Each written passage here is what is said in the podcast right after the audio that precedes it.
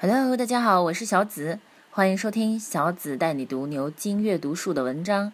今天呢是同样是 Stage Four Stage Four 里面的内容，叫做 The Dragon Dance The Dragon Dance 舞龙舞狮子舞龙。Mrs. May made a dragon. The children helped her. Mrs. May painted the head.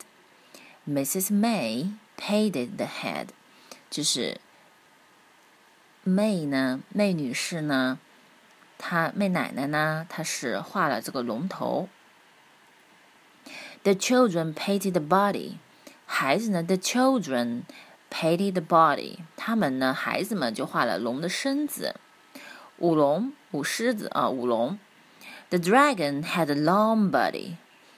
The children liked the dragon. 这个龙啊，它有个很长很长的身身体，然后孩子们特别特别喜欢这个龙。They wanted to do the dragon dance，他们要舞这个龙了。The children got inside the body. Mrs. May helped them.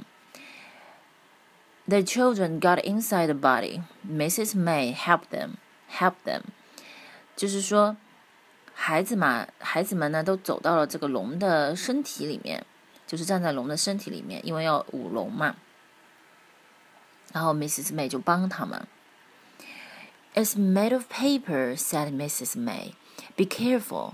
她说呢，这个是纸张做成的，要你们小小心一点。Anneena was inside the head. Anneena 呢，就是左在这个龙头里面顶着。"Be careful," said Mrs. May. Don't tear the paper，不要扯这个纸。The moms and dads came，妈妈和爸爸们都来了。The children did the dragon dance，他们在舞龙了。What a good dragon said everyone. The children did the dragon dance. What a good dragon said everyone. 每个人都说啊，他说真是个好龙啊，这个龙真好。 Oh no! The dragon dance went wrong. 哦，我的天呀！这个龙舞龙出现了问题了。The dragon tore in half. 这个 dragon 呢，然后就是撕成两半了。The children were upset. 这个小孩子们呢都很难过。The children were upset. 很难过。Never mind, said Mrs. May. It was only made of paper. 他说：“不要难过，没关系的。” May 呢就说：“他说，因为啊，它是纸张做成的，没事的。” Anina's mom had an idea. She told moms and dads. Anina 的妈妈呢就有一个好主意，她呢告诉了其他的爸爸和妈妈。What a good idea! They said. 其他爸爸妈妈说都说啊，真是个好主意。The moms and dads made a dragon. They made a long body，他们呢就做了又一起做了一个龙，然后呢做了一个很长很长的身身体。They made a big head，也做了一个大的龙头。The dragon looked wonderful. The dragon looked wonderful，就是这个龙啊看起来特别的棒。The children were pleased. They wanted to do the dragon dance. 孩子们都特别特别的开心，他们又要开始舞龙了。 The children went into town.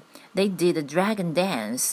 他们到城里去了，然后呢就开始舞龙了。Come to come to the school fair, said Chip. Come to the school fair, said Chip. 他就说：“来，我们学校来看看吧。”然后呢，那 what what a lot of people, said Mrs. May. Thanks to the dragon. 啊，多亏了这个龙，现在学校来了这么多人了，对吧 ？OK，大家呢可以好好的去读这篇文章，去感受一下。即使呢遇到困难，或者是出了问题，都不要紧张，也不要害怕。我们一定呢会有办法去解决的。像孩子的爸爸妈妈们一样，像 Anina 的妈妈一样，会想出好办法的。所以，当我们每个人遇到困难的时候，都要积极的去思考，想办法去解决，好吗？那么，欢迎关注我的微信公众号“小姊妹语”，拜拜。